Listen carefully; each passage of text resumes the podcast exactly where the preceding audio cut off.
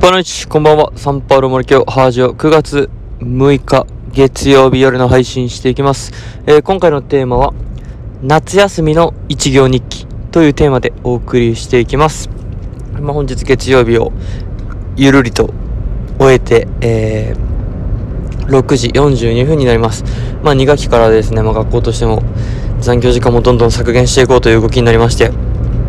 平均的にはですね、こう、仕事を上がるのが、えー、早くなっております。まあ、その中、今日はゆっくりと、放課後の教室でですね、子供たちの夏休みの一行日記に、えー、目を通してみました。パパッと目を通そうかなと思ってたんですけど、やっぱり読み出すとですね、結構入り込んじゃってですね、えー、まあ、じっくりと読みながら、えー、ああ、夏休みこんなことしたんだな、みたいなことを眺めてました。で、まあそれも仕事と言ってしまえば仕事ですし、まあ自分のマインド的にはですね、まあ一つの娯楽のような、えー、感覚で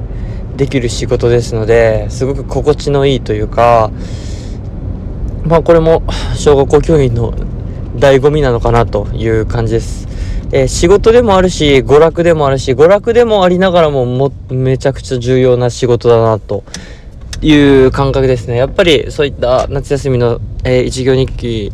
への取り組み方は一つとっても、やっぱきちんと毎日書く子は書いてますし、はい。あの、ちょこちょこ書いてる子でも、こう、こんなことがあったっていう情報からですね、またその子に対して話しかける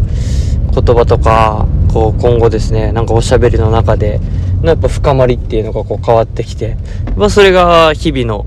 また学校生活、仕事への充実にも、えー、つながってきますんで、まあ、いい投資というかですね、そんな時間を過ごせたかなと思います。本当に、こう、日記からこんなことしたっていうのを知れるのも面白いですし、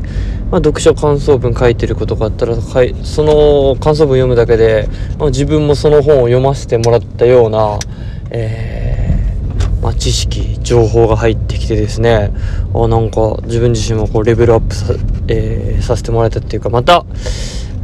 うん、新たな視点を持てるっていうか、本当に一人一人のそう子供たちからの情報でですね、自分もこう、新たなインプットを得ることができるので、えー、これは小学校教員の特権ですよね。やっぱ広がりますよね、こう多分人間としてですね。視野とか視点っていう部分。そして一人一人のこう人間に対するこの接し方というか深め方というか理解というかですね。はい。そんなゆるりと充実した放課後を過ごせましたという、まあ、報告を兼ねた、えー、ラジオ配信をさせていただきました。そんな感じで、えー、まあ、えー、月曜日です。月曜日が終わりましたということで、えまあ、今週も